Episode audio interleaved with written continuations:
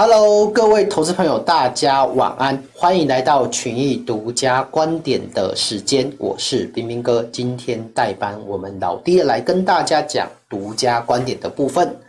那在今年的最后一次独家观点的这个时间，就回顾一下我们这一整年跟大家讲的独家观点，相信每一个投资朋友都有一些。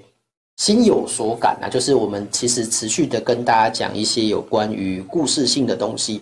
让大家操作有理有据。那在之后，二零二二年之后，我们当然也会持续有老爹跟大家讲述有关独家观点的一些故事美感，甚至让大家操作至少是合情合理的方式来进行。那在今年最后一周，其实台股指数的部分，当然延续的整体耶诞老公公的圣诞行情，一路的相对走涨，不管台股指数、美股指数都是乐观上涨的情况。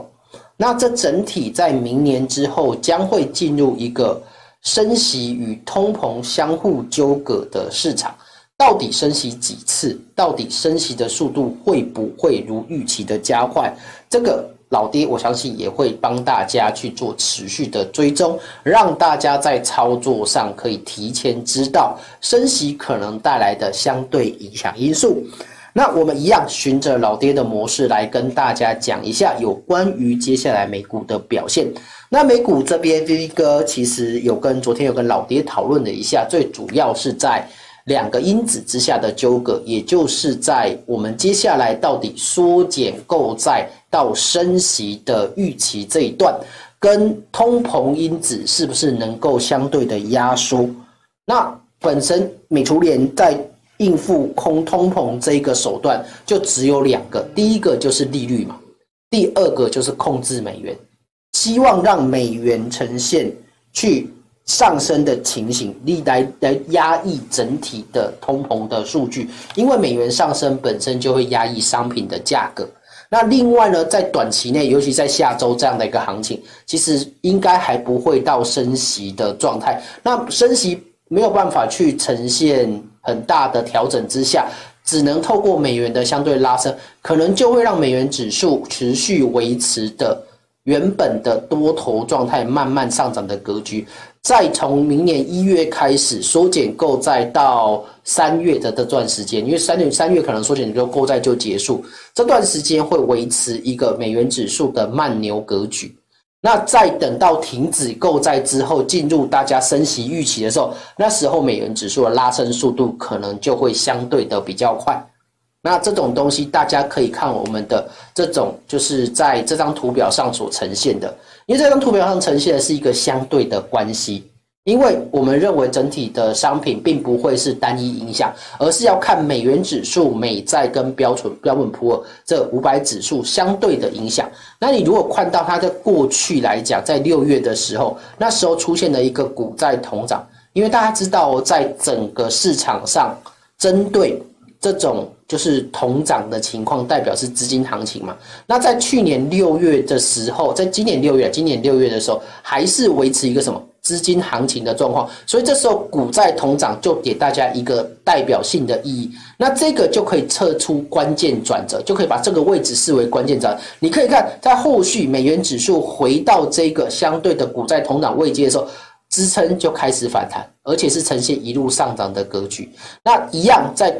债券的位置来讲，就比较没有那么，因为债券毕竟受到通膨的影响。那你看，相对的一样的位置，在那个 SMPY 指数也是同样的来到这个位阶之后，就出现关键转折上涨的情形。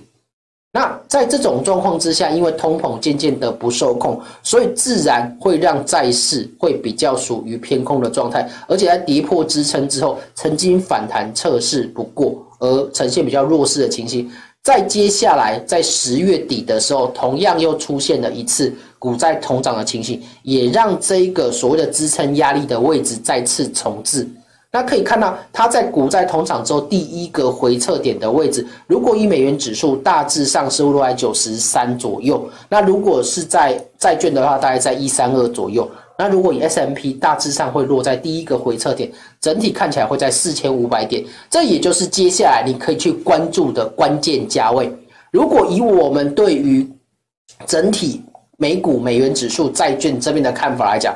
美元指数还是相对的属于多头的状态。如果通膨数据出来持续的恶化，美元指数就会加速的上涨。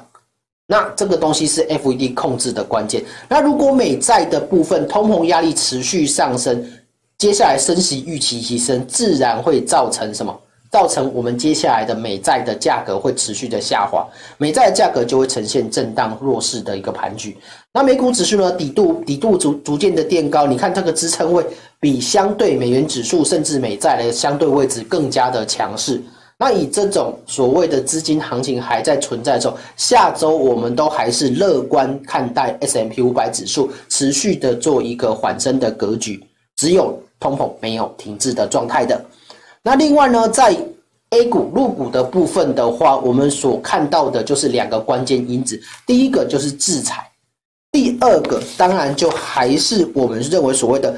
大陆本身内力本身自己的降息跟降降准的部分。降准跟升汇，那这个呢？这两个状态相互纠葛之下，就会促使在 A 股的部分是一个大箱型区间。因为过去而言，老爹持续持续那时候是一直在跟大家讲，A 五十跟标准普尔是一个跷跷板的概念，也就是一个强一个弱的这种格局。那以目前我们看到在，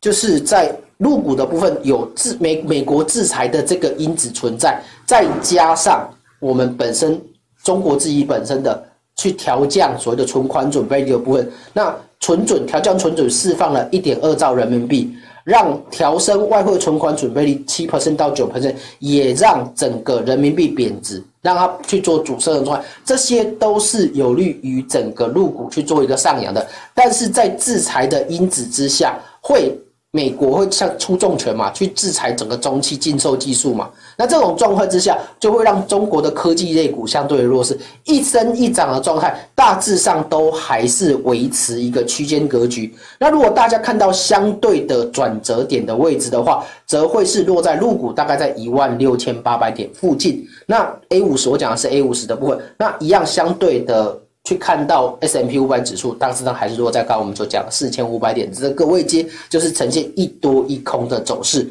给大家去做一个慢慢的去做盘整的格局。等到接下来正式进入升息的状态，可能才会改变这样的一个趋势。那这个部分老爹也会持续跟大家做一个观察。那另外呢，在在整体就是在。我们看到常常会跟，就是老爹自己过去会跟大家讲到的，就是恒生科技类股的部分，因为这个东西大家其实把它视为中国版的纳斯达克嘛，所以当然把它拿来跟纳斯达克做比较。但是呢，由于它本身是属于入股的一个状态，那刚才其实我们有讲到，针对在中国科技类股恒生科技类股的部分，它势必会受到就是。美国制裁的影响，那美国制裁影响就会是在相对比较弱势的成格局。那如果你看它的一个相对趋势转换，也就在十月二十五号的这个点，因为十月二十五号之前这两个科技类股的走势是呈现同向的状态，而来到这个关键转折位之后，很明显的恒生科技类股开始逐步的走弱，而在这一个。就是美国纳斯达克还是相对的走强的一个因素，那这个当然是跟我们在中国的一个这个受到制裁是有相当的一个关联性，所以来到这个位接受，两个很明显的一强一弱的格局，关键的压力位置就会是在上方大概七千点的地方，恒生科技类股，那美诶美股纳斯达克大大致上就会是落在大概将近一万一万五千。四百五十点附近的这个地方，会是属于它关键转折位。那另外呢，在后续这边，在最近期来讲，这两个科技类股又出现了一个比较属于多空的情况，转折情况，这两个走势又呈现不一样，所以会让它的整个转折的趋势会呈现收敛的情况。所以大家对于恒生科技类股可能看的的位置就会缩线的比较近一点点，这个点给大家做一个参考。那另外在轻原油的部分的话，轻原油最主要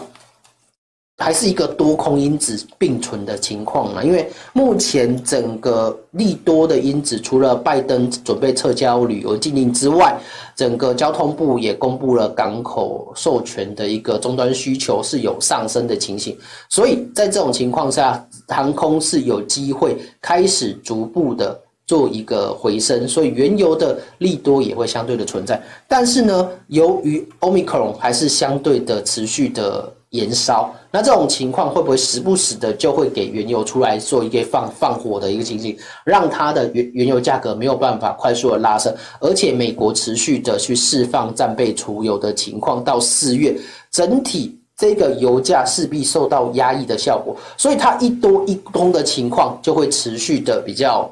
严重一点，没有办法那么的乐观去看待整体原油行情，而且就彬彬哥整体自己在看最近原油的表现啊，其实比较没有那么大的趋势。因为为什么没有那么大的趋势呢？最主要是因为它本身的波动幅度来讲是相对的加剧的，操作难度也比较高，而且在整个美元指数来讲，因为欧米克隆的油价回落回落，基本上来讲也会可以视为整个。通膨是受到控制，所以如果相对我是属于主政者来讲，我可能就会是利用这种所谓的油价的回落的方式来相对压抑通膨的一个上升。这种其实我认为还蛮有机会去呈现这样的话，所以原油的价格大致上还是维持在一个大箱型区间来进行整理的。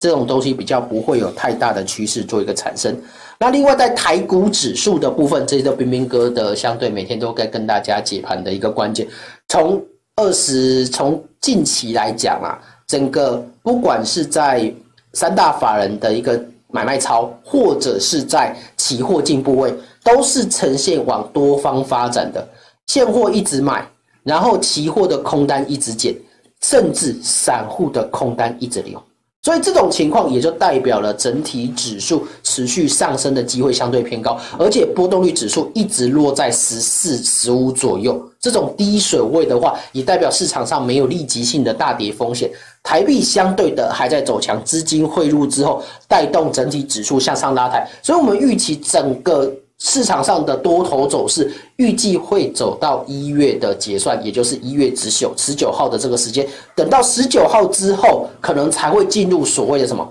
进入所谓的封关结算的预期行情。那这个时间点，你才会有可能需要留意。那以如果台股指数长线来看到，如果根据我们就是 Miki 这边就是有点倒跌这边跟大家所讲的关键转折位啊，可能要落到一万七了。这个位置是相对的比较远，多头还是存在的。那台股本身还是下周持续看多边多来做进行看待。那在接下来的部分的话。我们要进入一个跟大家可能有时候比较不常关注，但老爹常常会跟大家讲的，也就是有关于农产品的部分。因为老爹从大概两三个礼拜前就开始一直跟大家讲农产品需要注意的地方。黄豆、小麦、玉米本身是有一个多方行情。那把这张图秀给大家看的原因，最主要大家看到图片中黄色的区域，这个黄色区域其实是热辐射的位置。那热辐射通常会产生对流，这个对流产生之后，就会把北太平洋，也对不对，就是北极区的相对的冷空气往外带。那这往外带就会成为我们一般所讲的气旋，这个气旋出来就是冷空气，有点类似寒流南南下这种感觉。所以你看相对的位置，寒流南下比较冷的地方，如果你把它对下来，刚好就是什么？刚好就是美国比较大的产区。那从十二月二十八开始到十二月三十，到一月四号，这个就是我们下周的时间。下周时间，这个冷空气是逐步的笼罩在北美的位置，也就会让黄豆、小麦、玉米的产区相对会受到寒害。虽然它不是主要的产产季时间，但是受到寒害势必会让接下来的供给有一定程度的影响。那这是北半球，这是北半球目前很冷的天气所可能会出现的情况，就是已经供给受到危害了。那南半球呢？南半球我们看南美洲，巴西、智、巴西、智利、阿根廷这边，这边即将要面临旱灾，就是它干旱已经一阵子了，你知道吗？之前都已经非常属于不下雨的状况，虽然接下来两天好像会下一点点雨，但是呢。接下来又会开始持续干旱，会让产品的良率持续的开始下降。那产品就是我们农产品的强力谷物，尤其是大豆，你可以看到原本的这种所谓的绿色，绿色就是良率非常高的东西，黄色就是比较差的位置。那你看到这个黄色区间在逐渐扩大，良率的位置开始逐渐降低，品质好的开始降，代表你黄豆生产的整体品质是下降的，是不是供给量就开始减少？那甚至连土壤因为持续干燥干燥的影响，这个位阶。原本不好的土壤只有十 percent，来到这个位阶变成二十 percent 了。那这种情形，你看土壤变差，产量又变少，是不是代表因为干旱的情况，供给会持续的收敛？那供给一直不管是北半球、南半球都受影响的话，那这样子对于黄豆、小麦、玉米，我们都认为还是相对多头的一个格局。大家都可以持续的去做一个观察。那当然，老爹在这边就是给他的一个结论是吃饱穿暖，因为吃饱穿暖就会连带的带动一个黄豆、小麦、玉米，甚至棉花的相对的影响性。那这个是大家过去比较少去关注的一些商品。那在这个位置，如果你能够抓到一波趋势，我相信这波的涨势也会相对的，尤其是在黄豆的地方，因为黄豆目前涨势已经呈现。如果大家要进行操作的部分的话，可以持续关注老爹的整个在对于农产品的一个相对的看法。那这个部分也给大家做一个参考。那最后呢，当然啊，就是岁末年关嘛，当然讲就是跟大家就是拜一个早年，也就是预祝大家明年的交易都能够相对的顺遂。那以上就是我们今天的群益观点的部分。那谢谢大家，谢谢。